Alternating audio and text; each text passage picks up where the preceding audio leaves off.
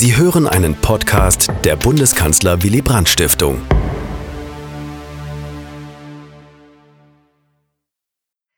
Eigentlich wollten wir uns bereits vor zwei Tagen im Deutschen Historischen Institut Warschau zusammenfinden, um über Versöhnungspolitik zu diskutieren. Eigentlich wäre eine Delegation unserer Stiftung bereits am Wochenende in die polnische Hauptstadt gereist, um am 7. Dezember, den 50. Jahrestag des Kniefalls von Willy Brandt und des Warschauer Vertrags, am historischen Ort zu begehen und Grenze am Denkmal für den Aufstand im Ghetto 1943, am Denkmal für Willy Brandt und am Denkmal für den Warschauer Aufstand 1944 niederzulegen.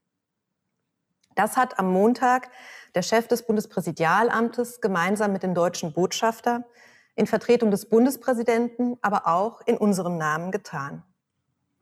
Auch unsere neue internationale Wanderausstellung über Willy Brandt hätte im Warschauer Königsschloss eröffnet werden sollen. Die Corona-Pandemie hat all das verhindert. Und das ist vor allem deswegen so schade, wegen der persönlichen Begegnungen, die es nun nicht gibt und die nicht nur für den wissenschaftlichen Austausch so besonders wichtig sind, sondern wohl auch für das Thema, um das es uns heute geht. Bevor ich darauf näher eingehe, möchte ich zunächst unseren beiden Kooperationspartnern ganz herzlich danken. Dem Deutschen Historischen Institut Warschau und seinem Direktor Dr. Milos Resnik sowie der Stiftung Amicus Europae des ehemaligen polnischen Präsidenten Aleksander Kwasniewski. Er hat bereits am Montag gemeinsam mit unserem Kuratoriumsvorsitzenden Wolfgang Thierse ein Online-Symposium zum Jahrestag eröffnet, das unsere beiden Stiftungen in Kooperation mit der Friedrich-Ebert-Stiftung und dem Deutschen Polen-Institut sehr kurzfristig auf die Beine gestellt haben, um das abgesagte Präsenzprogramm immerhin virtuell aufzufangen. Wer dieses Symposium verpasst hat, kann es sich übrigens auch jetzt noch auf unserer Website und auf unserem YouTube-Kanal anschauen. Gleiches gilt auch für diese Konferenz. Vielleicht ist es gut, dass uns nach der geballten Flut an Tweets, Presseartikeln, Interviews, Online-Konferenzen und Podiumsdiskussionen zum Jahrestag am vergangenen Montag eine kurze Verschnauf- und Denkpause vor der heutigen Tagung vergönnt war.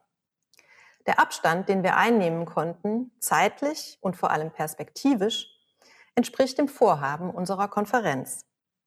Wir möchten den 50. Jahrestag des Warschauer Vertrags und des Kniefalls von Willy Brandt zum Anlass nehmen, in einer erweiterten Perspektive über Versöhnungspolitik zu diskutieren.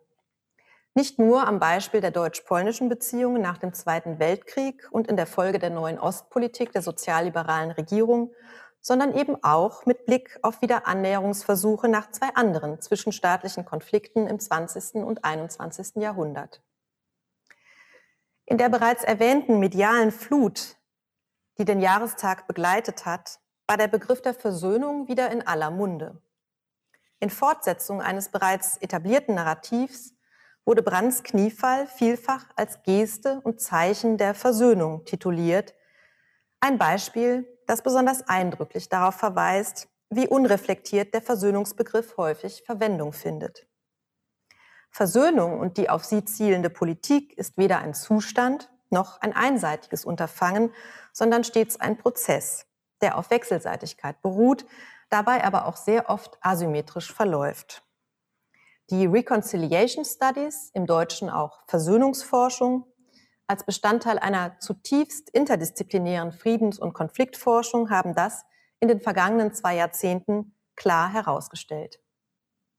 Versöhnungspolitik ist zum Forschungsgegenstand einer Vielzahl von Disziplinen geworden und kann wohl auch nur in deren wechselseitiger Rezeption hinreichend untersucht werden. Wir können heute nur einen Teil dieser Interdisziplinarität abbilden, die neben der Geschichts- und Politikwissenschaft auch die Philosophie, Theologie, Rechtswissenschaft, Soziologie und Sozialpsychologie umfasst. Mit unseren Vortragsgästen haben wir aber Expertinnen und Experten aus den beiden erstgenannten Disziplinen gewinnen können, die sich bereits seit vielen Jahren mit Versöhnungspolitik beschäftigen und dabei stets auch die Ansätze anderer Wissenschaften fruchtbar gemacht haben. Besonders deutlich wird das in den von unseren Gästen erbrachten Forschungen am Stellenwert der sogenannten neuen kulturwissenschaftlich inspirierten Politikgeschichte und der mit ihr eng verbundenen Emotionsgeschichte. Ich kann an dieser Stelle und in der Kürze der Zeit keinen detaillierten Überblick über die Forschungsansätze und den Forschungsstand der Reconciliation Studies oder Versöhnungsforschung liefern, möchte aber die zentralen Charakteristika von Versöhnungspolitik benennen, über die sich die Forschung weitgehend einig ist. Deren Prozesshaftigkeit, Wechselseitigkeit und latente Asymmetrie habe ich bereits benannt. Versöhnungspolitik lässt sich kurz gefasst als ein kommunikativer Aushandlungsprozess zwischen zwei Staaten und ihren Gesellschaften darüber beschreiben, wie sie nach dem Ende einer kriegerischen Auseinandersetzung ein kooperatives und friedvolles Verhältnis hergestellt bzw. wiederhergestellt werden kann. Versöhnungspolitik umfasst dabei stets den Versuch, sich über die gemeinsame, von Gewalt geprägte Vergangenheit auf politischer, rechtlicher, gesellschaftlicher und kultureller Ebene zu verständigen, einen Ausgleich zu erzielen und Maßnahmen zur Überwindung von Feindbildern zu ergreifen.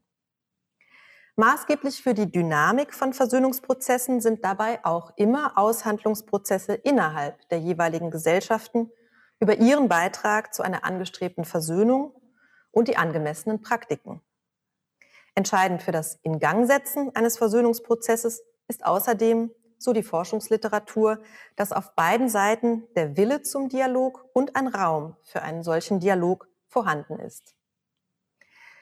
Wie so oft lohnt ein Blick auf die statistische Häufigkeit, mit der ein bestimmter Begriff zu unterschiedlichen Zeiten in der wissenschaftlichen wie nicht wissenschaftlichen Publizistik, Publizistik Verwendung gefunden hat. Die Vokabel Versöhnungspolitik die laut Google Ingram zur Mitte des 19. Jahrhunderts erstmals im deutschen Sprachraum auftauchte, erlebte in den Jahren nach dem Ersten Weltkrieg eine erste Hochkonjunktur. Seinen absoluten Peak erreichte der Begriff 1943, als in der deutschsprachigen Immigration bereits über die Zeit nach Hitler nachgedacht wurde. Im ersten Jahrzehnt nach Kriegsende flaute diese Konjunktur kontinuierlich ab bevor sie nach 1955 mit der Entlassung der Bundesrepublik in die Souveränität wieder steil anstieg. Wohl nicht zuletzt im Kontext der beginnenden deutsch-französischen Wiederannäherung. Danach erfreute sich der Begriff Versöhnungspolitik für mehrere Dekaden etwa gleichbleibender Bedeutung in der Nutzung. Besonders bemerkenswert aber ist, dass die Verwendungshäufigkeit seit Beginn des neuen Jahrtausends rapide zurückgegangen ist und 2019 auf einem Stand gelandet ist, der so niedrig zuletzt im Jahr 1877 zu verzeichnen war. Dieser Niedergang des Begriffs verweist unzweifelhaft auf die Tatsache, dass der große Versöhnungsoptimismus, der sich nach dem Ende des Ost-West-Konflikts, aber beispielsweise auch nach dem Einsetzen der Wahrheitskommissionen in Südafrika oder nach dem Völkermord in Ruanda zunächst weltweit breit gemacht hatte, inzwischen in der Folge von 9-11, vor dem Hintergrund zahlreicher neuer kriegerischer Konflikte und auch im Zeichen einer Abkehr vom Multilateralismus massiv zurückgegangen ist.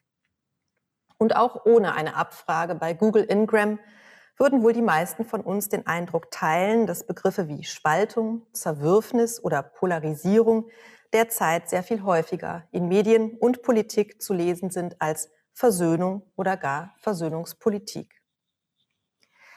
Dieser Befund legt einerseits nahe, die Versöhnungspolitik der vergangenen 100 Jahre zu historisieren und den mit ihr verbundenen wissenschaftlichen Ansatz kritisch zu hinterfragen. Er bietet andererseits aber auch Anlass, über die gegenwärtige Krise all dessen zu diskutieren, was Versöhnungspolitik aus Sicht der Forschung ausmacht.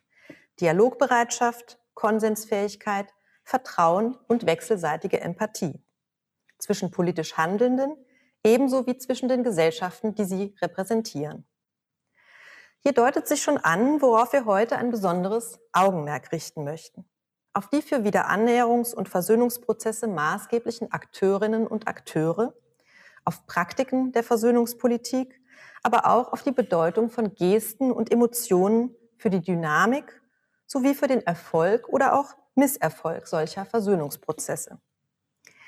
Diese können, auch das betont die Forschung, zwar auf politischer Ebene angestoßen werden, die Bereitschaft dazu kann vertraglich festgehalten werden, wirklich manifest und handfest wird Versöhnung zwischen zwei zuvor verfeindeten Staaten, aber vor allem in den direkten, individuellen Begegnungen und Freundschaften ihrer Bürgerinnen und Bürger. Autorinnen und Autoren einschlägiger Veröffentlichungen zu Versöhnungspolitiken im 20. und 21. Jahrhundert weisen zu Recht auf die problematische Normativität des Versöhnungsbegriffs hin. Schon aufgrund der Konflikte, Verbrechen und Gewalterfahrungen, die Versöhnung notwendig erscheinen lassen, wohnt dem Begriff unweigerlich eine moralische Komponente inne, die wiederum oft in einem Spannungsverhältnis zu dem steht, was wir Realpolitik nennen und was vor allem mit Pragmatismus in Verbindung gebracht wird. In Versöhnung und Versöhnungspolitik schwingen stets Erwartungshaltungen mit, an die eigene ebenso wie an die andere Gesellschaft, die in vielfacher Hinsicht auch enttäuscht werden können. Der normative Druck, der von Versöhnungspolitik ausgeht, hat ihr, ob in der Politik oder in der Forschung, immer wieder auch Kritik eingebracht, in der nicht selten von Versöhnungskitsch die Rede ist. Das bringt mich auf ein mögliches Missverständnis, das ich an dieser Stelle gerne ausräumen möchte. Wenn wir gleich mit einem Vortrag zur deutsch-polnischen Versöhnungspolitik beginnen, bevor wir in zwei weiteren Vorträgen auf die Beziehungen zwischen Äthiopien und Eritrea, aber auch auf das komplizierte Dreiecksverhältnis zwischen Japan, China und Korea blicken, dann geht es uns explizit nicht darum, jene Wiederannäherungs- und Versöhnungsprozesse, die die Bundesrepublik vor und nach der Wiedervereinigung in ihrem Verhältnis zu vormals von Deutschland besetzten Staaten durchlaufen hat, zu einer Blaupause mit Vorbildcharakter zu erklären. Das Ziel ist es vielmehr, durch den direkten Vergleich Gemeinsamkeiten und Unterschiede herauszuarbeiten und einen Blick über den eigenen Tellerrand hinaus zu werfen. Um diese empirischen Befunde methodisch einzuordnen, fragen wir im anschließenden Panel danach, wie der Begriff der Versöhnungspolitik in Geschichts- und Politikwissenschaft definiert und operationalisiert wird. Bevor wir in der Abschlussdiskussion eine Synthese versuchen, aber am Beispiel des großen Jahrestags am 7. Dezember auch noch einmal fragen möchten, welche Rolle Prozesse des Erinnerns und Vergessens vergangener Gewalterfahrungen für eine gelingende Versöhnung spielen. Dies war ein Podcast der Bundeskanzler Willy Brandt Stiftung. Für mehr besuchen Sie uns auf www.willy-brandt.de.